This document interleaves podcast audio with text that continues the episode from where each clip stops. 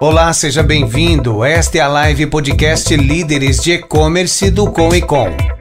Este canal multiplataforma traz temas relevantes do comércio eletrônico e entrevistas com executivos e empreendedores deste mercado.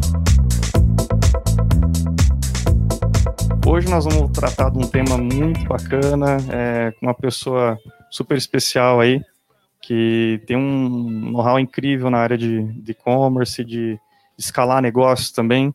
Conversei com ele um dia, falamos, Léo, vamos, vamos bater um papo aí de, de como escalar o seu e-commerce através aí de recursos próprios, que ele passou por isso, né? E também depois com investidores, que foi uma outra passagem também que ele teve, ele teve esses dois momentos aí. E a gente é, achou ótimo ali, pô, que bacana. Acredito que vai ajudar tanto quem está desenvolvendo o seu e-commerce ali através do, dinheiro do próprio bolso ali da empresa, como também quem tem já investidores, o objetivo um dia, ou até saber, né, qual que seria o momento de ter uma entrada ali do investidor, por ter passar por essa virada de chave aí, e até saber da, da, da experiência dele, né, que ele passou por isso. Diante dessa nossa missão de estar ajudando na pandemia, eu vou convidar aqui para participar do bate-papo. Ele é presidente do Coencom São Paulo, vai estar ajudando a gente aqui, participando aqui no bate-papo, é, me ajudando aqui também. Bom dia, Elê. Obrigado bom pela. Dia. Bom dia, Fernando. Bom dia, gente. Tudo bom? E aí, animados? Tem um convidado de honra. A gente está muito animado para recebê-lo. Hoje é muito top, hein? Eu tô aqui tremendo. Aqui.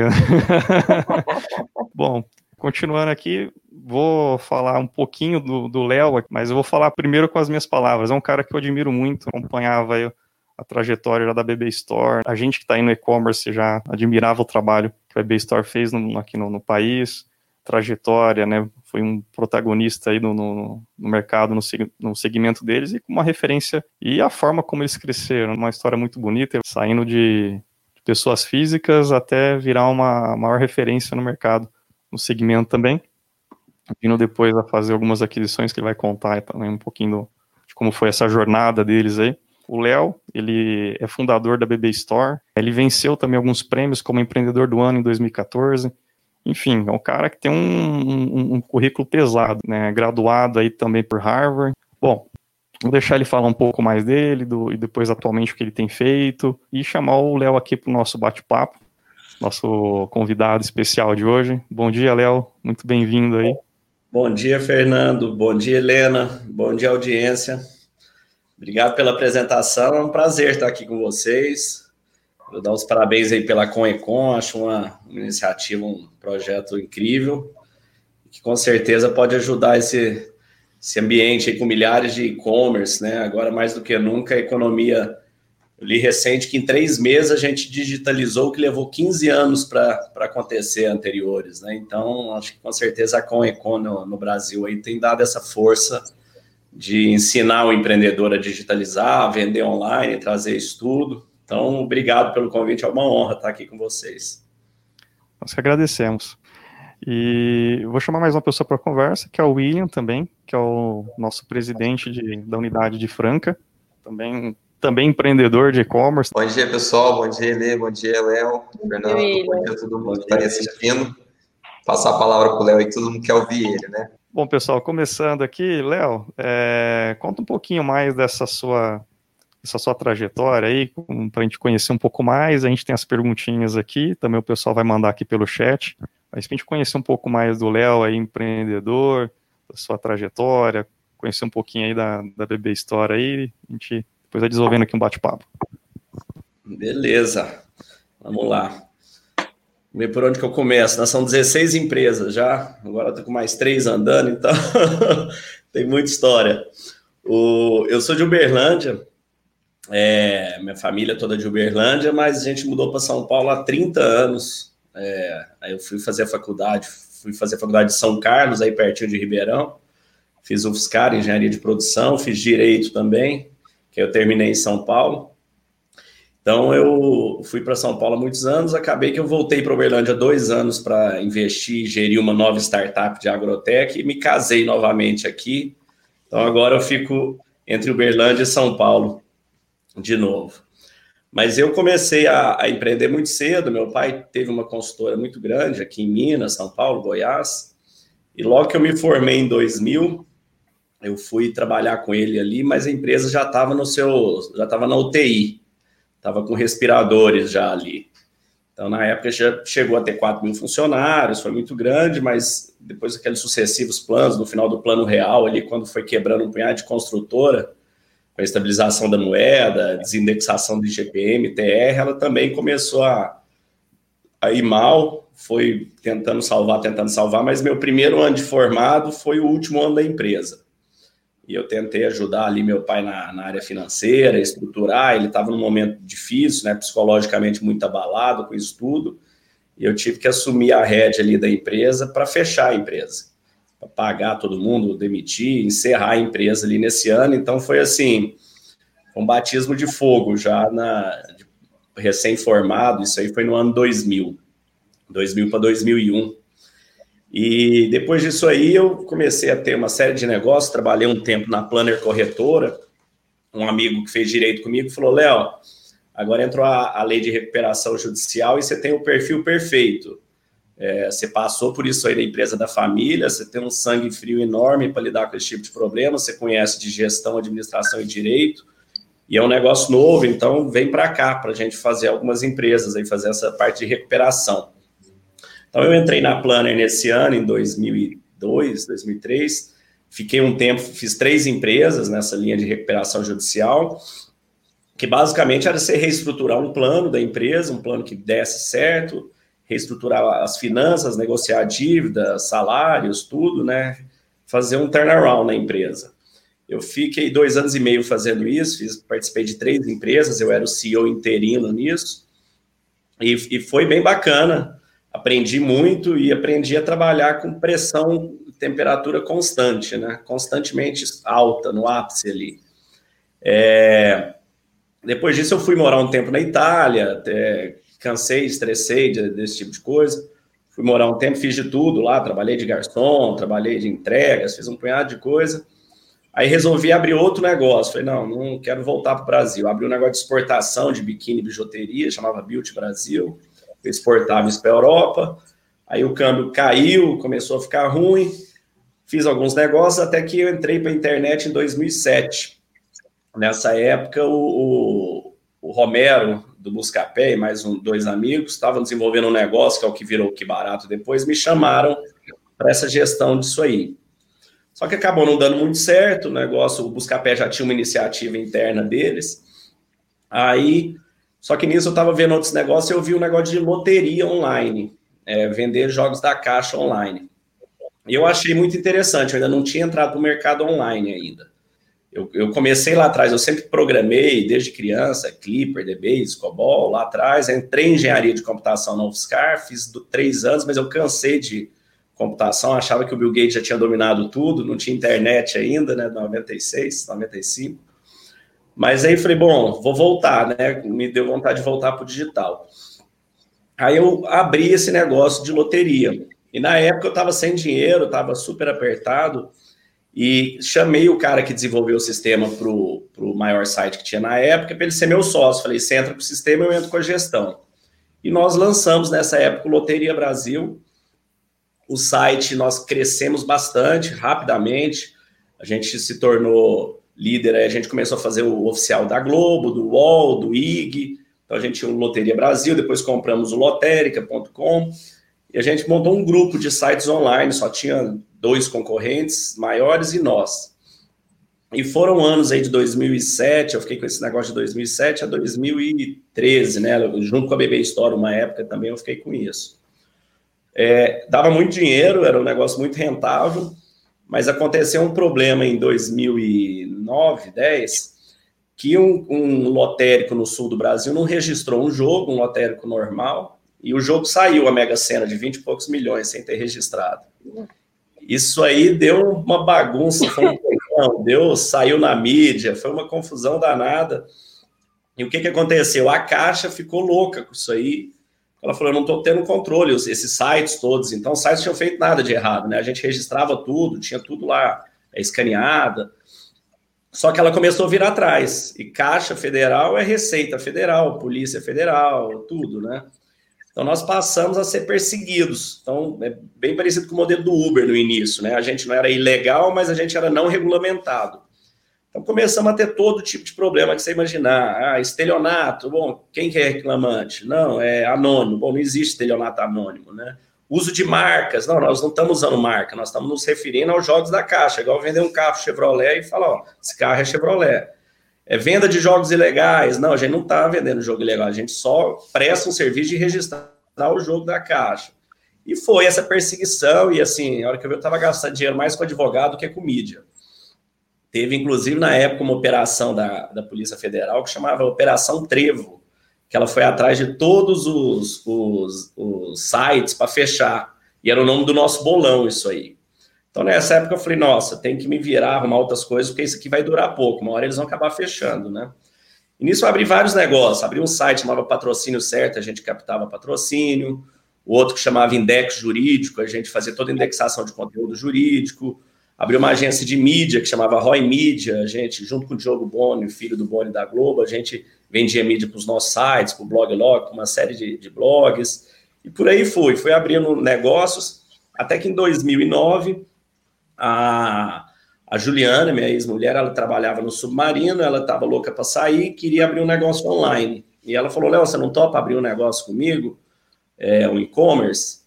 Eu, a loteria era um e-commerce, só que de infoproduto, né? Eu não tinha que entregar um produto, eu só registrava e vendia cotas dos bolões ou dos, dos jogos individuais. Eu falei, é, Ju, é, eu topo, acho um nicho interessante aí, que se eu, se eu gostar, eu topo entrar nisso aí. E ela olhou e achou o nicho de bebê. Na época não tinha nenhum site relevante é, nessa linha. Eu fiz uma análise toda do negócio e falei, ué, eu, eu topo entrar nisso aí, vamos fazer isso. E fizemos assim, pouco dinheiro. Nessa época eu estava super apertado. Meus, eh, eu, a gente morava num apartamento pequeno ali na Pompeia, ali na, ali na Tito, em São Paulo. E meu escritório ficava na Vila Olímpia, é, da loteria, dos outros negócios todos. E eu aluguei do lado ali um sobrado, um sobradinho mesmo, pequeno ali, gastava, sei lá, R$ 2.500 de aluguel.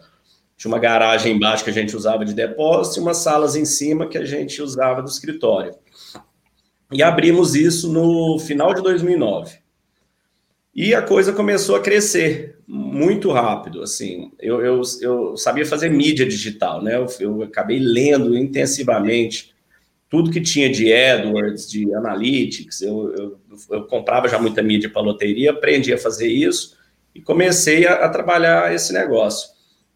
E ele começou a crescer. Depois de três meses, tivemos que alugar uma outra, um restaurante abandonado ali para usar de depósito, depois aluguei uma outra, um prédio ali que era uma borracharia, e a coisa foi crescendo. Só que foi crescendo e foi crescendo, e depois eu fui entender o e-commerce no Brasil, quanto mais você cresce, mais caixa você precisa, né? É, eu lembro que muitos anos depois eu, eu tive em Stanford fazendo um curso lá, é, com o evento da Endeavor, e eu tive a oportunidade de conhecer o Vicente Piacentini, que era o VP de internacional da Amazon.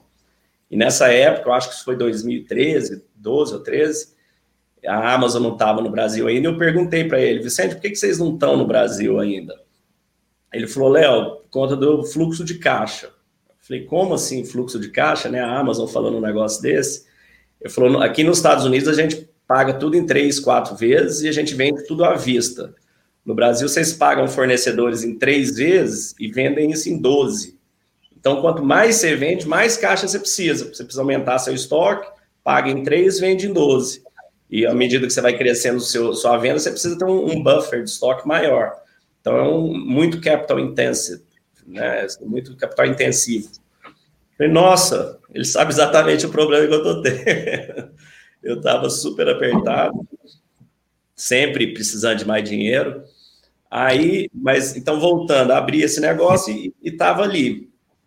Aí nunca tinha captado dinheiro, pondo dinheiro próprio, o dinheiro começou a acabar, a empresa em tese, no, no hora que você olhava ali o balanço dela, ela dava lucro, ela, ela é super, é, super low cost que a gente mantinha ela.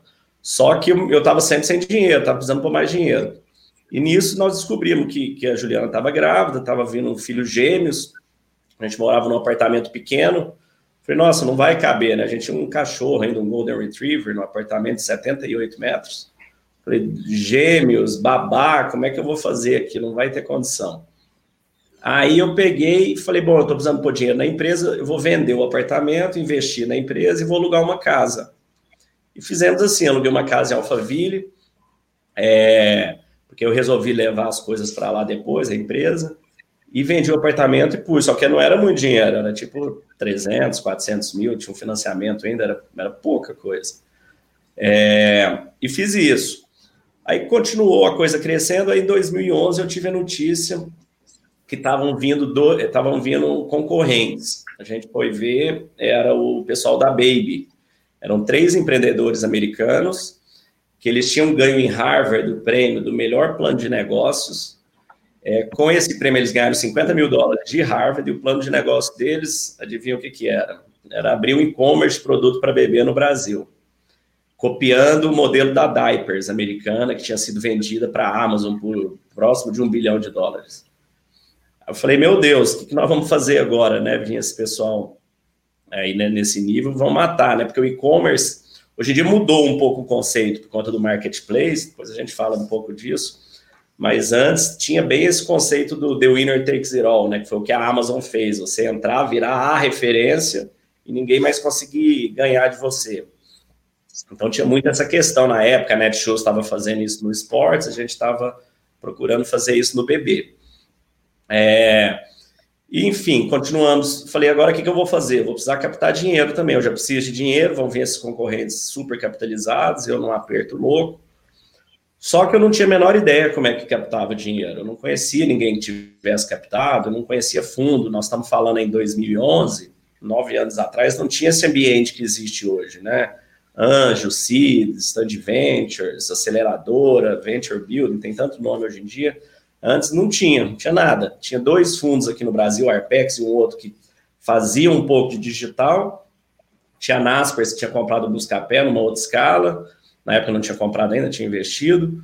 E tinha pouca coisa. Eu comecei atrás disso. Achei um fundo no Brasil pequeno que fazia investimento em empresa tradicional. É, comecei a conversar com eles, a coisa começou a andar, fiquei uns dois, três meses envolvidos nisso. Chegamos próximos de assinar um contrato, onde eles iriam investir. É, ficamos discutindo o term sheet, né? Na época eu não conhecia esse conceito, como é que funcionava, fui estudando para aprender. E quando a gente estava bem próximo de assinar, tipo uma semana de assinar já, é, o que, que aconteceu? Chegou um amigo meu, que era meu anjo lá na BB Store, que é o Ellison Lemos. O Ellison era country manager do Mercado Livre, depois ele foi, estava na Movilha, agora ele está na Via Varejo, comandando a tecnologia e, e toda o turnaround da Via Varejo digital, né? Então ele me chamou e falou, Léo, eu tive uma reunião esses dias com o, o Haroldo do Fundo Atômico e ele está querendo conhecer a BB Store. E eu tomei o maior susto. Na época, eu falei, o, Atômico é o fundo do Nicholas Armstrong, fundador do Skype. Ele falou, é. Falei, Nossa, ele quer conhecer a BB Store meu maior susto, a gente tava num sobradinho, era muito, muito meia boca, era muito, era muito básico ali, sabe? Não, não dava para acreditar que um cara que vendeu o, Skype por 4 bilhões de dólares, comprou de volta e vendeu por 8 bilhões e meio de dólares, estava querendo conhecer minha empresinha ali na Pompeia, né? Foi, um, foi realmente um susto. Aí ele falou, é. Aí tive uma reunião com o Haroldo, ele falou, Léo, os caras gostaram, eu gostei, quero apresentar para eles, é, vamos, vamos, vamos marcar uma próxima reunião. Só que nessa semana, é, era isso foi tipo uma terça ou quarta, eu estava para assinar o contrato e na sexta-feira eu ia para os Estados Unidos, porque meu irmão se casou e resolveu fazer uma lua de mel com, com vários amigos, ao invés de fazer festa, foram oito casais para um cruzeiro ali no Caribe, saindo de, de Miami. Aí eu falei, Haroldo, vou, a próxima semana eu vou estar tá, tá fora, mas vou fazer no call, né? E aconteceu que eu passei a, a semana da, da viagem dentro da cabine do navio fazendo call, traduzindo deck, pitch, mostrando para os fundos em call. Era caríssima a internet, é muito caro. Eu lembro que era, era dolorido fazer esses calls. E acabou que eles gostaram, deu terça, quarta-feira, eles falaram, Léo, gostamos, vem aqui para Londres. falei, então, não consigo ir para Londres amanhã, depois, porque eu estou num cruzeiro. Como está no cruzeiro? Eu falei, é, eu estou no cruzeiro aqui no Caribe, eu, eu chego no sábado, eu consigo estar na segunda-feira em Londres. Aí eles falaram, beleza, pode vir para cá então. Nós terminamos esse cruzeiro, a família voltou no domingo, eu fui para Londres, fiz reunião segunda e terça lá com a equipe, com o time, é, o, o, dia inteiro mostrando KPI, os números e tudo, até que chegou no, na quarta-feira, eles falaram, Léo, o Jeffrey, que era o sócio do Nicolas, ele quer te encontrar, então eu não tinha visto o Nicolas. O Jeffrey, ele quer, quer te conhecer, você consegue almoçar com ele 11 horas da manhã, 11 e meia da manhã? Eu falei, ó, consigo, mas eu tenho um voo às 4 horas da tarde, que sai de Heathrow para voltar para o Brasil, né? Então, em tese, duas da tarde eu teria que estar lá no aeroporto, aquele negócio já em cima. Assim, falar assim para ele, consigo, deixa eu ver minha agenda para ver se eu estou disponível. É, mas eu tinha um voo, eles sabiam que eu tinha aquele timing ali, né? Aí, mas marquei. Aí fomos para o restaurante, eu fiquei esperando lá, o Jeff atrasou uma hora e pouco, que ele voltou de, de uma viagem. Aí ele chegou meio tenso, né, que sabia que eu tinha um voo, sabia que estava atrasado. Falou, Léo, você aceita tomar uma taça de vinho? Eu falei, ó, oh, Jeff, vamos tomar uma garrafa. Aí ele deu risada e falou, mas você não tem um voo? Eu falei, não, não vim aqui para voar, eu vim aqui para a gente fechar esse negócio. Depois eu pego outro voo, muda a data, não tem problema não. Aí ficamos no restaurante, foram várias garrafas. O Jeff é um, um mega do. Imagina, eu tinha na época uns 34 por aí, ele tinha por aí também. A diferença é que ele tinha bilhões no bolso, né? Tava tranquilo. Aí tomamos todos, ele era um mega do Bovivan, saímos, fomos para pub, enchemos a cara naquele dia. A hora que eu tava voltando para casa, ele falou: Léo, beleza, fechamos, vamos investir. Eu achei que eu estava bêbado. Falei, será que é a bebida ou, ou, será que fechou mesmo, né? By the way, Não, aqui, pois é, favor, tomei maior né? susto. Ele falou, Léo, eu queria te conhecer, o pessoal gostou da empresa, eu queria conhecer o empreendedor, adorei te conhecer, é isso aí, vamos, vamos fazer um investimento. Aí, fiquei assim, né, passado, no outro dia voltei para o Brasil, ah, na época eu cheguei, o pessoal, e aí? Eu falei, ué, vão investir, mas assinou alguma coisa? Não, assinei nada. Eles querem de mandar um documento, mas até agora deve mandar essa semana. Bom, resumindo, eles mandaram o tal do term sheet, né, que é uma proposta de investimento com todos os termos. Aí nós passamos por um período de due diligence, que durou aí de setembro até uns 60, 90 dias mais ou menos. 90 dias durou, com a Ernest Young fazendo toda a due diligence, a coisa toda. Aí nós tivemos mais um susto no meio do caminho, porque eu tinha três empresas no Simples, que eu tive que transformar uma em SA, aquela confusão né, de startup. Aí transformar uma SA, tive que abrir uma empresa em Delaware, que ela seria dona dessa empresa no Brasil, fazer todo um, um, um amarrado jurídico aí para eles entrarem no investimento. É, enquanto estava nesse processo, a hora que chegou lá para novembro, a coisa estava próxima de fechar, de assinar já, horas e horas de reunião e tudo. Aí chega um dia, eu estava conversando num call com o advogado, chega a Juliana com o notebook aberto, em pânico, falando: Léo, olha quem ficou sócio da Baby, né? A Baby já tinha aberto.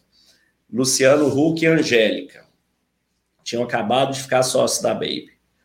Isso aí foi aquele susto, né? Falei: nossa senhora, casal ouro da Globo, sócio do nosso concorrente. Eles já tinham entrado, os investidores, no, no final, quando a gente comprou eles eu vi que eles tinham 21 fundos investidores, mas nessa época, na largada, eles já tinham Excel, Tiger, que são os dois maiores do mundo, Run Conway, Valiant, Valor, depois entrou o Joá. Então, eles captaram no PowerPoint 5 milhões de dólares para abrir. Mas eles fizeram isso aí, ficamos em pânico, falei, vai dar errado, como é que isso vai, vai ser? Aí aquela coisa, falei, é, Ju, vamos para o cinema, preciso esfriar a cabeça. Aí fomos para o cinema assistir aquele filme do Crepúsculo, o terceiro, terceiro filme. Aí, o terceiro filme, eles casam e, e vêm filmar no Brasil. Aí, a hora que eles vieram para o Brasil filmar, aonde que eles, onde que foi filmado o, a lua de mel deles? Na casa do Luciano Huck, em Angra dos Reis. Eu sabia, porque eu já tinha ido para Angra, já tinha visto onde era a casa, a hora que fez o filmagem, falei, nossa, essa casa do Luciano Huck, depois eu fui ler, realmente era. É, então, assim, falando, meu Deus, olha o nosso concorrente, vai dar errado, esse pessoal vai desistir. Mas, final das contas, não, eles não conheciam, não deu, deu nada. Nós assinamos aí no dia, se não me engano, 22 de dezembro de 2011, assinamos nossa primeira rodada de captação é, com o Atômico e conseguimos nosso primeiro investimento, assim. Eu brinco que eu não estava nem com a cabeça fora d'água, já estava só o celular fora d'água, assim, era um último send. se ninguém atendesse do outro lado, estava submerso já. Mas graças a Deus deu tudo certo. Aí foram quatro anos de muita luta, foram quatro anos bem pesados, porque de qualquer forma eles tinham o dobro do nosso recurso. Nessa primeira a gente captou aí, foi, é porque o câmbio era diferente, era 11 milhões de reais. Na época eles, deles eram 20 e poucos, alguma coisa assim. Então a gente tinha que fazer o dobro da entrega com a metade do recurso para conseguir competir com eles. Eles focavam muito em fralda, a gente focava muito em, em produto de maior valor agregado, carrinho, coisas de um ticket maior, né? Então, durante esses anos, era performance, o nosso foco era totalmente ligado em performance, né? Eu tinha uma área de métricas, né? Agora, como uma área de métricas da empresa e planejamento, a gente implementou um BI, implementamos o Tableau, e para cada área, todas as áreas, a gente tinha os KPIs. Então, assim, na área comercial, a hora que eu entrava, passava, a gente tinha 12 compradores, aí gestores, né? Então, a gente chegou a ter 50 mil SKU de produtos, fazia 3 mil entregas por dia. Então, a gente olhava ali, todo mundo tinha bônus de performance, o pessoal do comercial, eles tinham que bater uma meta de faturamento, uma meta de margem e uma meta de giro do estoque. Não adiantava ter só uma delas. Não adianta você vender muito com pouca margem, ou vender muito com muita margem, entupir meu estoque de produto. Então a gente, eles tinham que bater os três. A empresa disparava o primeiro trigger de faturamento, depois o dele. Então a gente acompanhando isso dia a dia. Aí você pegava o marketing. O marketing tinha as, as suas métricas de ROI de mar, ROI bruta e ROI líquida, né? Então o que que acontecia? Toda semana a gente tinha o comercial fazia um pitch para o marketing, era como se fosse um cliente. Então durante a segunda de manhã os gestores iam fazendo pitch para o marketing falando, ó, eu quero colocar na home esse, esse carrinho aqui, esse sapatinho. Aí o marketing olhava e falava, quantos sapatinhos você tem desse? Ah, tem 20. Não, não dá para colocar banner de home com 20 sapatinhos. Na época a gente tinha 3 mil e poucos banners dentro do site, investia um milhão e pouco de, né, mais para 2013, 14, um milhão e pouco por mês em mídia. Então era milhares e milhares de anúncios e, e banners. E a gente tinha um BI que a gente olhava dia a dia, hora a hora, assim, a cada 15 minutos, se estourasse o, um banner de, dos banners principais, caísse performance, ele, ele era automatizado e trocava isso aí. Para a gente não ficar queimando mídia em, em, às vezes acabou o estoque, acabou o produto. Então, cada gestor tinha que fazer seu pitch, o marketing posicionava essas campanhas de acordo com performance, porque ele tinha que bater suas metas. Você pega o, o frete, a gente no início a gente tinha três ou quatro transportadoras, nós chegamos a ter 15, 16% de custo de frete, onde a gente dava o frete grátis, então a gente queimava um caixa absurdo com isso aí. Que, que nós colocamos? Colocamos um BI também, chegamos a ter 20 e poucas transportadoras, onde a gente olhava, às vezes tinha de um lado da rua era um CEP, de outro lado era outro CEP, a transportadora não atendia, recebia por transportadora diferente. Mas com isso aí a gente começou abaixar muito o nosso custo de frete, porque qualquer um que co cobrasse cubagem ao invés de peso, a gente ia pelo mais barato. Então, ah, tinha transportadora que num dia estava fazendo 300 entregas, no outro dia zerava, ela falava, o que, que aconteceu? Eu falei, ué, tá dando cubagem. Ela vinha e renegociava, não, peraí, a gente tira cubagem, vamos fazer por peso, ou vice-versa. Então, a gente fazia todo esse trabalho aí, é, começamos a fazer um banco de frete, que eu chamava, né, a gente dava o frete grátis, colocava D mais 3 no frete, mas se o cara quisesse receber esse produto à vista, à vista, receber no, mais rápido, é, ele pagava o frete, sei lá, 14 reais. Então a gente dava o grátis falou, ó, D mais 3, né? Ele não sabia desse D mais 3. Aí ele pagava, a gente mandava mais rápido. Com esse banquinho de frete, a gente come, conseguiu, depois de nove meses, o que custava 15%, do nosso faturamento, a gente começou a ficar superavitário, chegou a ter 1%, 2% de lucro em frete. Então, assim, isso era para todas as áreas, né? A expedição tinha o prazo de, de cadastrar e colocar o produto, para o produto não ficar parado em doca, sem vender, para a gente aumentar nosso giro de estoque.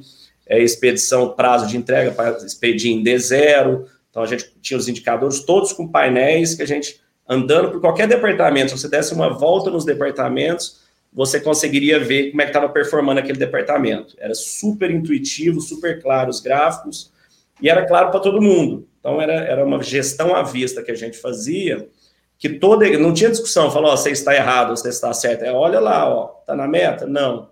É para sair 90% em D0, tem 10% aí, o que está acontecendo, D1? Ah, não, tivemos esse problema, ok, vamos resolver. Então, a gente ia trabalhando tudo muito, de forma muito transparente, muito engajada. A gente tinha uma cultura na empresa muito forte, de foco no cliente, foco no ser humano, foco em performance. Nós nos inspiramos muito naquele modelo das Apos. É, todo mundo que entrava na empresa ganhava o livro Delivering Happiness das Apos. Acho que chama Satisfação Garantida em português, do Tony Xie. É um espetáculo o livro A Cultura das Apos, né, que foi vendida para a Amazon também. Então todo mundo ganhava esse livro, a gente tinha muito essa cultura. Nós somos até o nono melhor lugar para se trabalhar no varejo em 2013 ou 14 pelo Great Place to Work. É, o tanto que era bacana a cultura. Esse é dos prêmios todos aí que, dos, que eu mais mergulhei de ter recebido, porque foi um prêmio votado pela nossa equipe. Que bom que você tocou nesse ponto, que assim, até tem uma pergunta aqui do Luiz Felipe Enes, né? Como foi montar um time para colocar esse monstro para rodar? Aproveitando o seu gancho aí de que todo mundo ganhava esse livro, como foi montar esse time, escolher as pessoas? Porque o monstro, depois que está rodando, você tem muito para ajustar na máquina, né? Conta pra gente. É. Isso aí, isso vai no início, né? Quando você tem uma empresa pequena, né? Nós saímos no início, era eu, a Juliana e dois estagiários. E aí o crescimento foi exponencial, chegamos a 600 colaboradores da empresa, né? Então, você, tem que focar muito assim. Eu sempre foquei, estudei bastante para entender essa, modelos de gestão, modelos de cultura e tudo mais. Mas eu lembro que no início eu achava essa questão, eu nunca tinha escalado uma empresa desse tamanho, eu achava essa questão de missão, visão e valores um negócio meio abstrato, né? Aquela coisa que fica num PowerPoint, ninguém decora aquilo. Mas na verdade isso tem que estar dentro de você. Então, assim, a nossa cultura era satisfação, 100% de satisfação para as mães, 100%. Então, tudo que a gente ia fazer na empresa era norteado por essa, por essa, esse wow, né, essa entrega over delivery. Então, o que, que a gente fazia? Sei lá, no saque, por exemplo, se alguém ligasse e falasse, ó, oh, eu comprei uma roupinha para minha filha, tem seis meses, mas ela nunca usou, eu esqueci, ficou no armário, é, dá para a gente trocar esse produto? Bom, isso aí vai garantir a satisfação dela? Vai, então dá, pode trocar, manda de volta. Então, nesse tipo de coisa, quem que tinha autonomia para fazer isso? A, a operadora, que atendeu aquilo ali, ela tinha isso, né? A gente chegava, eu chegava no, no escritório, eu olhava na recepção, tinha vários fornecedores ali, eu conversava com todos eles, entendia, perguntava que horas que era a reunião que eles tinham marcado.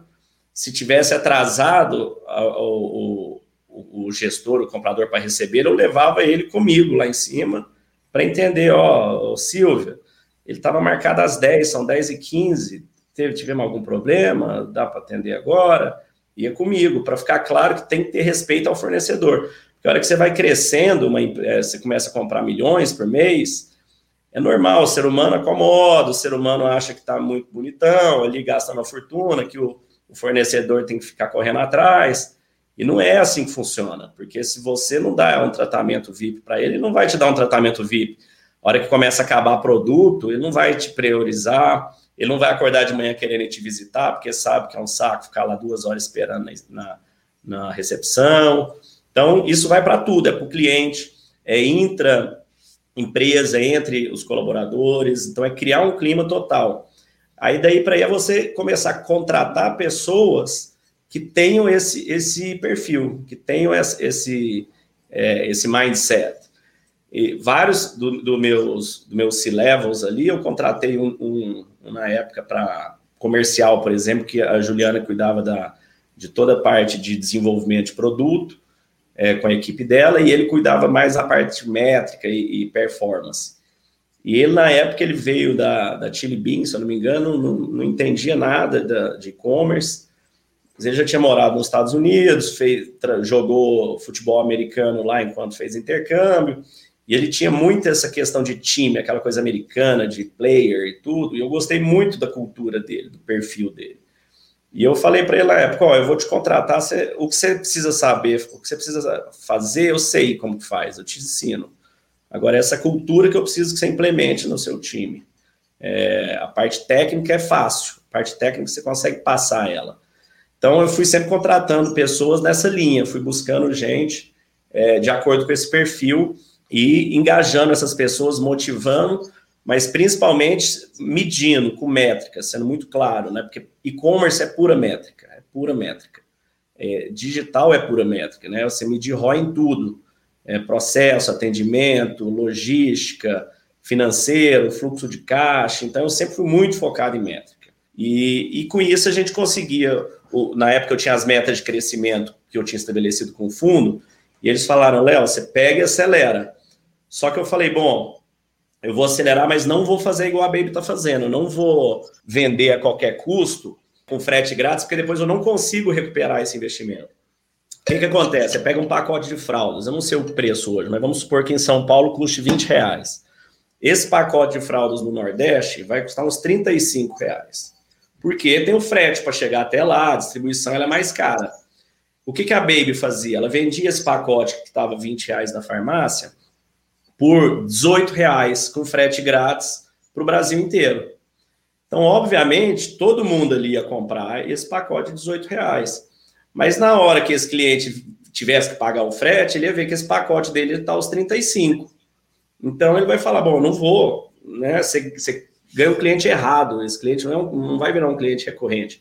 E essa era a aposta que eu tive que bancar e contra. Dar serviço, focar onde eu tinha margem de entrega, eficiência para conseguir é, é, fazer o dobro do que eles faziam com o nosso investimento. Aí tem uma história bacana que eu escrevi um artigo também, é que ele conta bem a, a, a história toda. O, o, o, título era Como nós vencemos uma guerra comprando um pacote de fraldas por mês. Desde que, que a Baby abriu, todo mês eu comprava um pacote de fraldas deles. Então, o que, que eu olhava? Do mês para o outro, eu via quantas notas fiscais eles tinham emitido por conta desse, da, da, nota do pacote de fralda.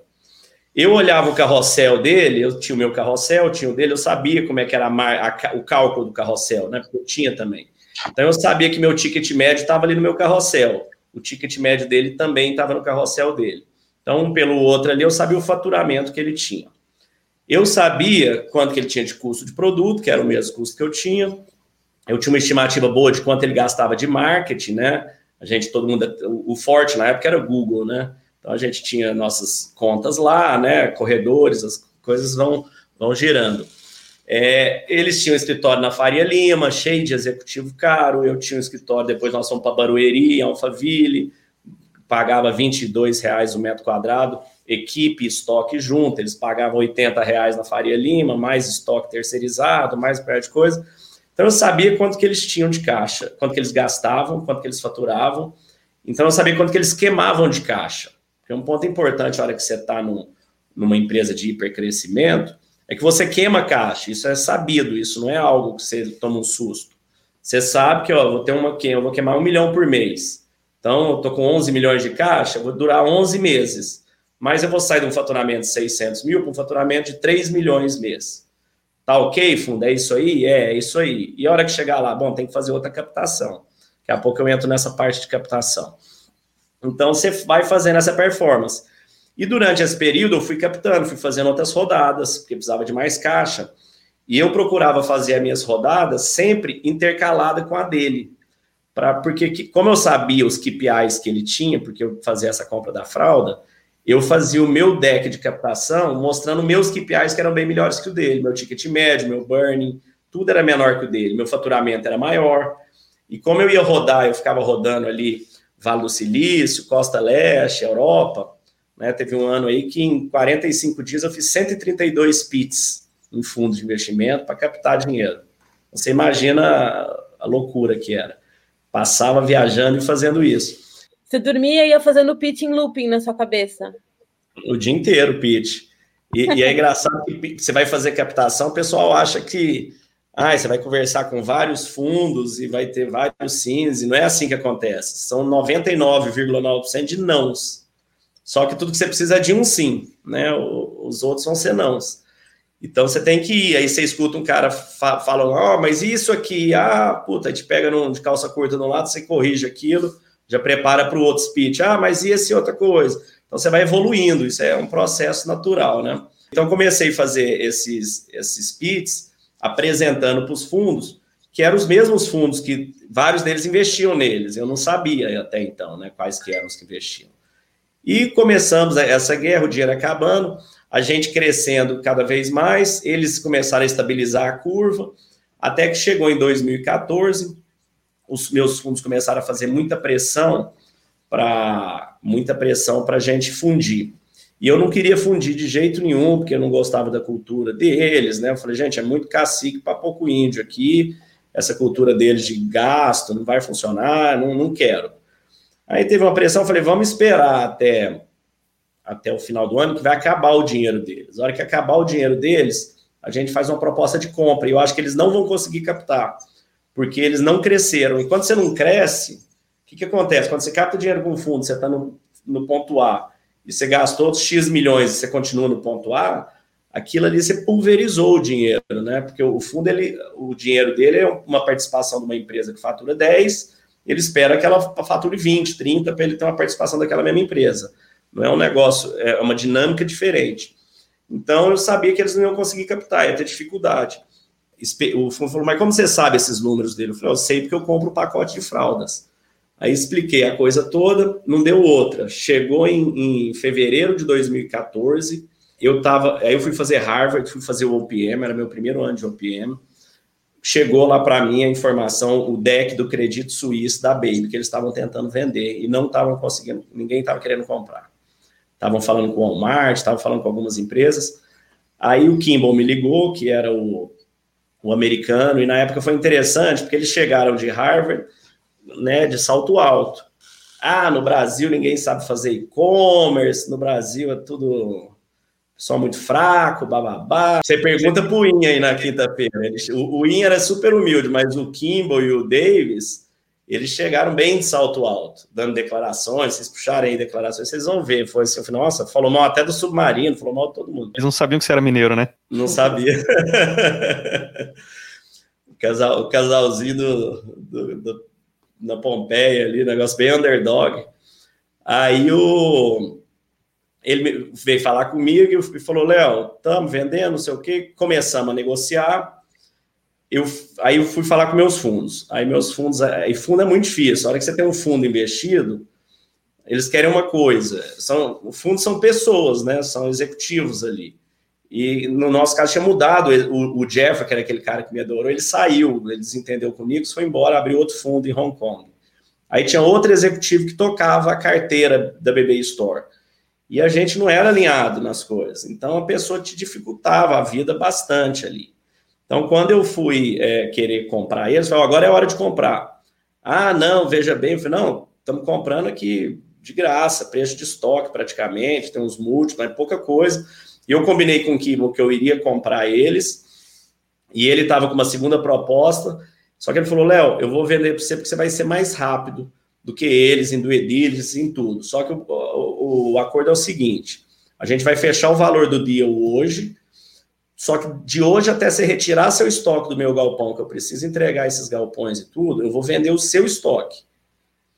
Eu falei, beleza, tá bom. Aí fui no fundo, o fundo falou, não, vamos ter que avaliar do Edilha, buscar advogado, aquela coisa que eu vi que ia levar seis meses para sair o negócio. Falei, Kimba, vamos fazer o seguinte, eu, a gente faz um contrato que eu possa assinar como CEO de compra do estoque, eu compro a sua base de usuários, e eu licencio o domínio Baby, até os fundos terminarem essa parte jurídica. E mando buscar tudo e viro o site. Eu posso fazer isso. Ele falou: É, Léo, eu topo. Eu falei: Então vamos embora, então vamos fazer. Aí eu assinamos esse contrato, eu estava em Harvard ainda. É, a gente fechou isso num sábado. Aí eu liguei para o Léo da minha operação, o Léo da minha TI, o Gustavo da operação, falei, ó, não, era segunda-feira. Eu falei, ó, até sábado a gente precisa virar o site e vocês precisam mandar as carretas lá buscar os produtos. O Kimbo achou que eu fosse durar, demorar no mínimo um mês, um mês e meio para fazer isso aí. Léo, Léo, não dá para fazer um site uma semana. Eu falei, tá, Ctrl C, Ctrl V, deixa propagar esse DNS aí e vamos seguir. Não precisa estar perfeito, pode ter problema, depois a gente ajusta. E liguei para o Gustavo da operação, falei, Gustavo, aluga um outro galpão, manda 30 carretas ali na segunda-feira, parar na porta e já começar a buscar os produtos, tudo. E foi assim, cinco dias, a gente fez o eu não acreditava. O próprio Haroldo do Atômico, ele, ele era muito amigo meu, e eu falei, Haroldo, vou fazer isso aí. Ele falou, não, Léo, vou falar com os fundos, espera, nem estamos olhando ainda. Aí eu sumi do ar, estava lá em Boston, sumi uns três dias, liguei para ele na sexta, falei, Haroldo, você viu que lindo que está nosso site? Entrou no ar. Falou, não acredito que você conseguiu fazer isso aí. Putz, os caras vão ficar loucos. Falei, Haroldo, tá tudo certo, não vai ter problema nenhum, tá aqui os contratos de uso de marca, eles licenciaram a marca, eu só comprei estoque e estou usando a, a, marca deles. Haroldo, puta, Léo, foda, vamos ver o que vai dar isso aí. Resultado, nós em, seis, em quatro meses de operação já tinha pago a compra do negócio, com que a gente aumentou de faturamento, porque eles já estavam decadentes, não tinham produto, a gente tinha 50 mil SKU diferentes, nosso atendimento, nossa logística, assim, bombamos a, a, base da Baby, não tivemos nada, zero de, de, litígio, de custo, porque eles, eles mantiveram o CNPJ porque eles continuaram a tocar Dinda, né? Então, eles, eu não, não tive esse problema nenhum, nada disso. Então deu tudo certo, compramos eles. O que foi engraçado foi que a, a gestora do OPM, que chama Linda Applegate, lá em Harvard, ela, ela é a gestora do MBA também, né? O OPM é para é executivo, empreendedor de, de grandes empresas que ele seleciona, e o, e o MBA mais para a turma que está no início. Aí eu falei, Linda, você lembra aquele pessoal que há quatro anos atrás ganhou o, o prêmio do melhor plano de negócio? aqui de Harvard, de vocês. Ela falou, lembro, Kimbo, como é que eles estão? Eu falei, ó, oh, acabamos de comprá-los hoje. Falei, Nossa, Léo, que legal e tal. Falei, bom, nós é mineiro, mas nós também é limpinho, né? Mineiros vão dominar o mundo, né, Fernando? Pois é, ninguém é. eles foram ali pelas beiradas, de repente tudo em torno da fralda, né? Deixou o concorrente anunciar, queimar o caixa deles, e depois é. você foi lá comprando fralda para ver toda a parte financeira deles e ver a hora certa de ir para cima. Fraldas em um quilômetro de KPIs. Aí, aí compramos, né? Compramos eles. Aí vem essa, esse aí foi o, a crista da onda, né? Compramos eles ali. Aí falei, bom, agora tá tudo resolvido. Fui para Londres, saí de Boston, depois fui direto para Londres e eu tinha conseguido um term sheet da Naspers. A Naspers é o fundo que comprou o Buscapé, eles, eles iriam fazer um investimento de 30 milhões de dólares numa série C nossa, mais 30 milhões em primária e 30 em secundária, né? Era, era quando a gente, empreendedor, ia começar a tirar dinheiro de verdade ali da operação, né, pôr no bolso, e não só na empresa. Então, começamos a negociar, a gente estava com esse term recebemos ele em abril, maio, Fui para Londres, aí os fundos começaram, né? O Atômico. Ah, veja bem, não sei se é hora de pegar investimento com a Naspers, a Naspers já é estratégica, agora que nós consolidamos, a gente vai ter várias opções, a gente pode abrir um IPO daqui uns dois anos, e não sei o quê, não sei o quê. Falei, gente, vocês estão de brincadeira comigo, né? Porque durante as outras rodadas eu tive problema de captar, porque todo mundo era investidor da Baby. Então foi muito difícil. Eu tive que fazer rodada interna, que o valuation não era o que eu queria, fui diluído acima do que eu queria ter diluído. Foi assim, foi muito tenso esses quatro anos para conseguir captar dinheiro. Foi muito difícil. E nós estávamos em 2014, o Brasil derretendo, né, com, com aquele último ano do governo Dilma. Eu falei, gente, eu não tenho uma fila de fundos para investir, eu tenho um fundo, é só esse aí que tem. E nosso, meu dinheiro acaba em outubro. Nós estamos em maio. Então, vai ter que ser isso aí.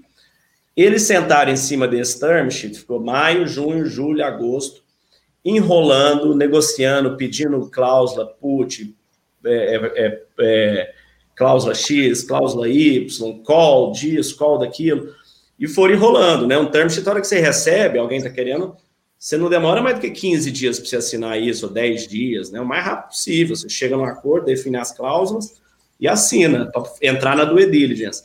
Mas eles ficaram enrolando, enrolando, enrolando. Chegou agosto, que, que aconteceu? O, o diretor global lá da Naspers saiu da Naspers e mandou retirar todos os term sheets que não tinham sido assinados.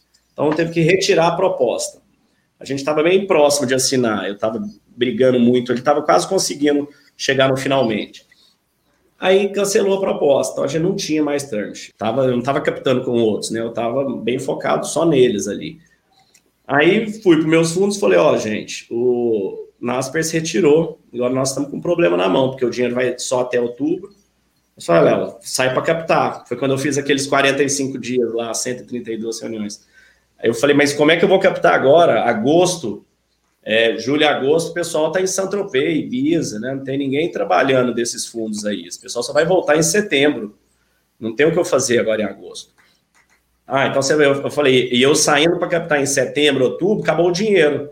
Então eu vou precisar de um bridge loan. Vocês vão precisar fazer um, um bridge loan, que é um empréstimo que você paga na rodada. Eu falei, eu pago esse bridge loan lá para março, que é quando deve entrar uma rodada. Aí ficaram enrolando, Deu setembro, deu outubro, a folha chegando, eu já assim, totalmente sem dinheiro, eles me enrolando, eles me mandam uma proposta, que é a proposta mais evil, né, mais agressiva, mais sem noção que eu já vi na vida, que eram 10 milhões de dólares em três tranches, tranche 4, 4, é, é, 3, 3 e 4. Basicamente, eu tinha na época próximo de 40% da empresa, se eu pegasse esses 10 milhões e não pagasse isso até fevereiro do próximo ano, eu ia para 5% da empresa, de ação comum e eles com ação preferencial. Ou seja, eles rebentavam com a minha participação, sendo que eu tinha um negócio antes com valuation de 200 milhões de dólares, com 30 mais 30 de dólares, 30 em primária e 30 em secundária. Eu não acreditei que eu estava fazendo isso. É o nível do desalinhamento que estava com essa nova pessoa que entrou lá e comigo. Era assim, era para matar mesmo. Aí eu saí desesperado, a Endeavor me ajudou bastante a marcar essas reuniões, a conversar com todo mundo. A Endeavor tinha investido, a BB Store foi a primeira empresa a ser investida é, pela Endeavor Catalyst na América Latina.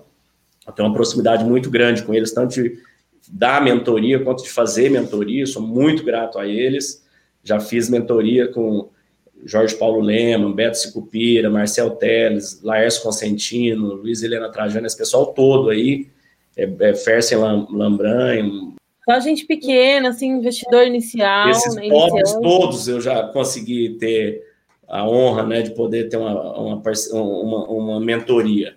E nessa época, até foi o Fersen do, da GP, eu fui lá contar para eles o que, que, tinha acontecido, ele me escutou, aí no final eu, eu falei, Fersen, o que, que eu faço agora? Ele falou, aprende para você não errar na sua próxima empresa. Essa aí você perdeu. Hã? Como perdi? Ele falou: essa aí você não vai conseguir retomar, não. Já o Beto falou: Léo, você tem que arrumar outro sócio urgente. Ou você arruma outro sócio para comprar a participação desse, ou não tem mais vida com eles, não.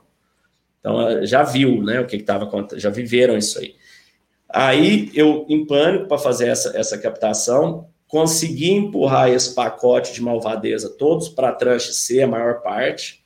Aí eu falei, eu pego a tranche A e a B, isso me leva vivo até fevereiro do ano que vem, para dar tempo de captar, e eu tenho que conseguir captar. E consegui assinar um term sheet com o Fundo Pacific, da Verônica Serra. Nós assinamos isso aí em outubro, é, setembro. Aí começou todo o processo do diligence, a coisa toda andando, e o, e o Fundo Pacífico é investido pelo Jorge Paulo, né? É, aí o que, que aconteceu? Aconteceu que a Dilma ganhou as eleições, o dólar deu aquela porrada, foi lá para cima. A negociação que eu tinha feito era em dólar, porque a empresa nossa era em Delaware. Então, assim, eles na largada já iriam perder 30% de desvalorização se entrasse no que tinha sido feito. A Verônica veio em janeiro e falou: Léo, nós vamos ter que segurar o deal, né? Porque vocês lembram, início de 2015 foi aquele, aquela loucura, né? O PT voltando com a Dilma, não tinha saído, Lava Jato no ápice, o Brasil mergulhado numa crise enorme é, ela retirou, voltou atrás, não, não, quis seguir com o deal, deu uma desculpa qualquer lá, mas no fundo era essa questão do dólar. E aí eu aí, aí a coisa ferrou, aí o, o gato subiu no telhado, né? Aí chegou naquilo, eu falei, olha, não. Aí já teve a nova reunião de conselho, eu cheguei sem advogado, eles já estavam com advogados na sala, né? Uma reunião de conselho. Falei, ué, gente, eu não sabia que era para estar representado, eu quero uma journey dessa reunião. Vou... Não, não, não, eles só vieram aqui como ouvinte. Falei, não, não quero, não quero. Ouvinte, eu... vou falar palavrão aqui, mas usei bastante deles lá. é, foi um negócio tenso, foi bem difícil. Acabou que aí foi umas três semanas de negociação, eu demiti um terço da empresa, reduzimos o custo, mas chegou num ponto que eu falei, ó, eu não topo, eu não vou pedir essa tranche C, tanto faz, eu pedi ela, eu tô fora mesmo, eu não peço, vocês pedem, só que eu vou entrar com uma ação nos Estados Unidos contra squeeze out, né, que é eles me colocando para fora porque tinha outra oportunidade de venda e, e, e, tomando minha participação antes de fazer isso aí. Na época a gente estava conversando com o, Carlyle. Eu falei, ó, o que vocês estão fazendo virou uma brigaiada, virou uma coisa, fizemos um acordo bem aquém do, do que poderia ter sido. Eu saí como CEO, eles assumiram como um dos outros fundos lá que tinham, colocou um rapaz lá para ser CEO interino até arrumar outro CEO. Long story short, depois que eu saí da empresa, quando eu saí, a empresa fazia 14 para 15 milhões, estava indo para 16 de faturamento, estava próximo de break-even, estava bem ali, já queimando um, um EBITDA negativo bem menor. A gente, a expectativa era que mais três a quatro meses entrasse em break-even. Depois que eu saí da empresa, a empresa começou a cair de 15 para 12, para 9, para 8, para 5 milhões mês, diminuiu margem, ferrou todos os KPIs, eu estava no conselho, eu recebia relatório ainda, até que em 2017, 18, eles venderam ela para um outro fundo, mas enfim, foi uma venda meio write-off também e venderam, tiraram do ar e mataram esse, esse sonho que a gente tinha construído até então. Eu, eu brinco que em 2014, quando eu tinha assinado lá com o Pacific, é, eu fiz uma, uma festa em Alphaville, lá na minha, na minha casa, né? Tava, tinha empresa, né? naquele ano, 2014, a gente tinha ganho o prêmio de empreendedor do ano pela Endeavor, pela Globo, pela Abril, pela Ernest Young, é, ficamos em, em segundo punhado de prêmio, punhado de capa de revista, aquela coisa que você acha que está tudo bem, né? Você sabe no fundo que não está, mas aquela espuma toda. E em março de 2015, eu estava na Espanha, eu fui esfriar a cabeça depois disso tudo, aprender a fazer kitesurf, tomar vento. Não tinha mais minha empresa, não morava mais na minha casa, tinha divorciado do casamento, não estava com meus filhos e brinco que nem minha Golden Retriever eu tinha mais.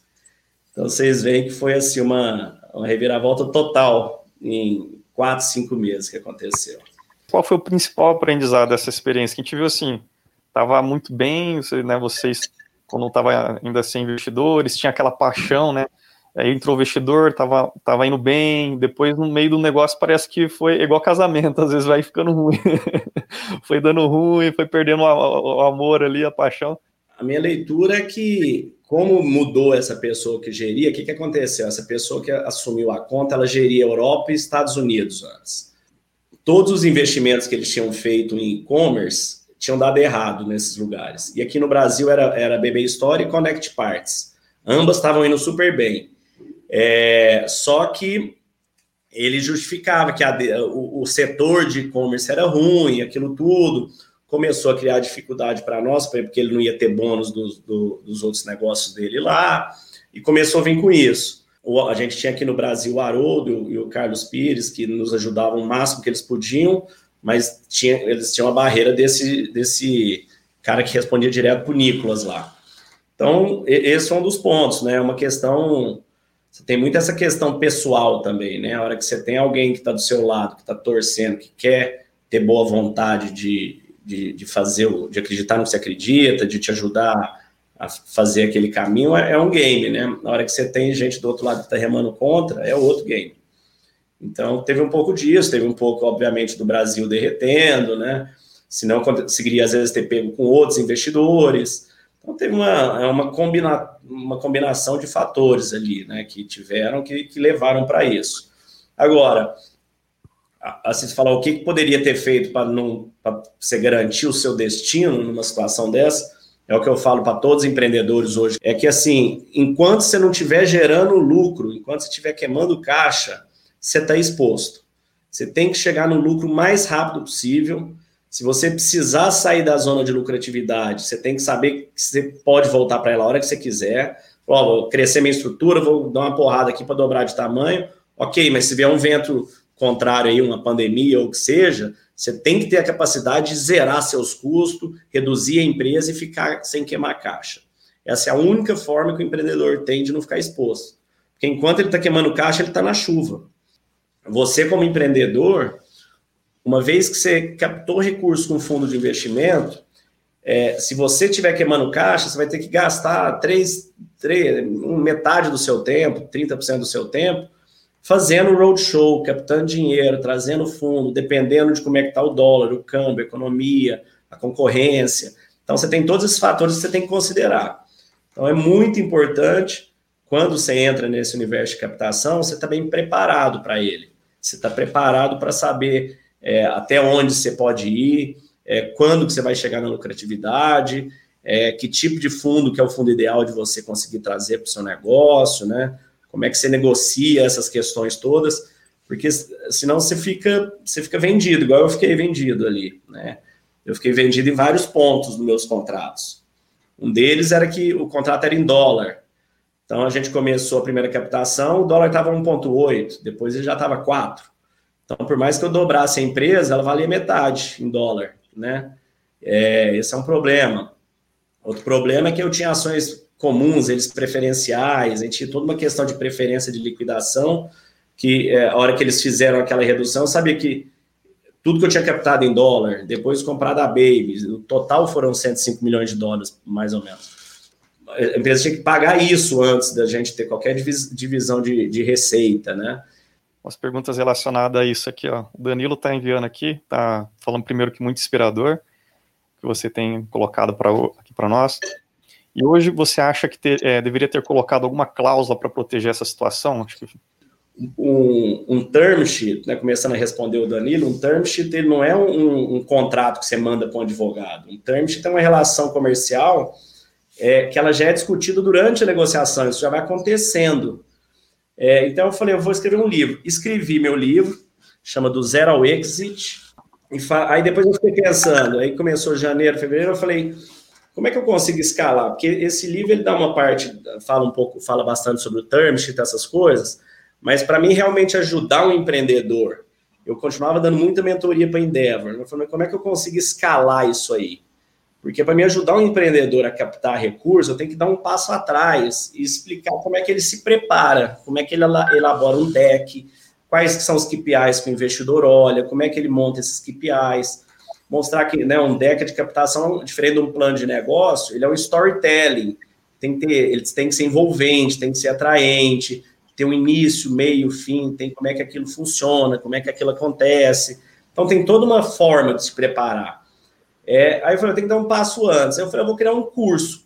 Eu falei, eu vou criar um curso. Aí eu criei o eCaptei, é, e-captei.com, que é o quê? Ele é um curso onde eu ensino o empreendedor é, de startup, ou mesmo de empresa tradicional, funciona para qualquer um dos dois, mas a maior parte é startup, é como é que ele capta dinheiro. Mas é isso. Quem mais tem de dúvidas aí? Está falando como todo esse aprendizado, Luiz Felipe Enes, qual é qual a dica de ouro? Demoro mais para escalar, mas uso só recurso próprio, avanço e arrisco com os investidores, amor ou escala, né? Tem diferença, enfim.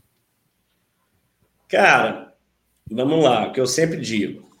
Se o seu negócio é sustentável, se o seu negócio é sustentável e você consegue crescer ele sem recurso próprio, é sem investimento externo, é a melhor opção. Agora, tem muito negócio que é, tem muito negócio que se você perder escala, né, você pode perder. Assim, se você crescer muito devagar, você pode ficar com o negócio de repente, porque o negócio ele todo negócio, né, ele tem uma fase que ele cresce, uma hora que o negócio para de crescer, não é que ele estabiliza e fica, né? Ele começa a cair. Então, é, se você está com uma tração boa, está crescendo, a dica que eu te daria é, caso você, porque se você estiver dando lucro, a, o, o, seu momento de negociação ele é muito mais favorável. Você pode escolher muito melhor quem vai ser seu investidor. E você pode escolher os investidores nos termos que você quer. É muito mais fácil de você trazer um investidor. Não é um negócio tão assim. Se você tem uma startup que você precisa de caixa de dinheiro, aí é complicado, porque aí é tudo ou nada. Mas aí você tem que saber que é tudo ou nada. Você vai buscar, você vai dentro daquele padrão de investimento e, e seja o que Deus quiser. Agora, se você já tem uma empresa que ela já te dá lucro e ela tá bonitinha, a minha dica é, é desenhar dois cenários de crescimento para ver se é, a diferença que daria em um outro, entender quanto de caixa você realmente precisaria para dar essa escalada, Você tem que estar muito claro, isso eu ensino bastante no curso, fazer essa curva J, você vê o tanto que você vai precisar de caixa, mas ter sempre um plano para caso a, a, economia piore, a vida mude, as coisas se compliquem, você poder voltar nesse estágio de dar lucro, você poder equilibrar. Porque a única vacina que você tem é, para manter o controle, para você não ficar exposto, é dar lucro. Porque aí você tem tempo, o tempo está do seu lado. Então, essa, essa é a minha dica. Agora, se você tem um negócio de pura tecnologia, né? Aqui todo mundo é e-commerce, né? Então, assim, e-commerce a gente sabe que precisa de caixa, sabe que precisa de recurso. Se o seu negócio vai necessariamente precisar de caixa, é fazer da melhor maneira possível, é amarrar bem os contratos, é amarrar bem essa esse deal, né? Agora, se você não precisa, não capta, né? Não tem por que captar se você não precisa. Captas. Equity é, é, é o ativo mais caro que tem na empresa. Você conseguir crescer com dívida de banco ou do que for e conseguir pagar essas dívidas, é sempre mais barato que vender equity e dá menos dor de cabeça. O papo está excelente, foi muito inspirador aí. Queria deixar para cada um deixar os comentários finais aqui também. Vou começar pela Ele, depois o William, depois a gente encerra com o Léo para a gente finalizar a transmissão aqui. Não, sensacional. Te agradecer, Léo, pelo papo. Eu acho que a gente aprende muito, né? A gente busca no Comecon trazer sempre esse olhar de fora, né? De uma que esteve na operação, que participa, que põe a mão na massa. Então, sempre nos nossos encontros aqui, a gente traz pessoas como você, de mão na massa, de atuação, que compartilham de verdade. E te agradecer, a gente está muito feliz assim pelo papo. Espero te receber mais vezes aqui no Comecon, com certeza. Todo mundo aqui está super fã já de você também. Então, é, que legal, cara. Obrigada mesmo. Que bom, gente. Obrigado. Foi um prazer e, e fico à disposição. Acho que nós empreendedores aí digitais, e-commerce, tudo, temos que tá se ajudando, né? Essa comunidade aí que vocês fizeram com o Econ, achei fantástico, acho muito bacana. Na minha época não tinha, estava muito né, no início ainda, talvez. É legal de ver como é que a, a coisa melhorou e essas iniciativas aí como a de vocês, isso ajuda muito porque cada erro que a gente ajuda alguém a evitar de cometer, né, já, já é um avanço assim que pode fazer toda a diferença, é, realmente, literalmente, entre a vida da, da empresa, da pessoa, né? Legal. O William, das considerações finais para encerrar? Claro, agradecer imensamente aí o Léo, muito bom, foi muito produtivo.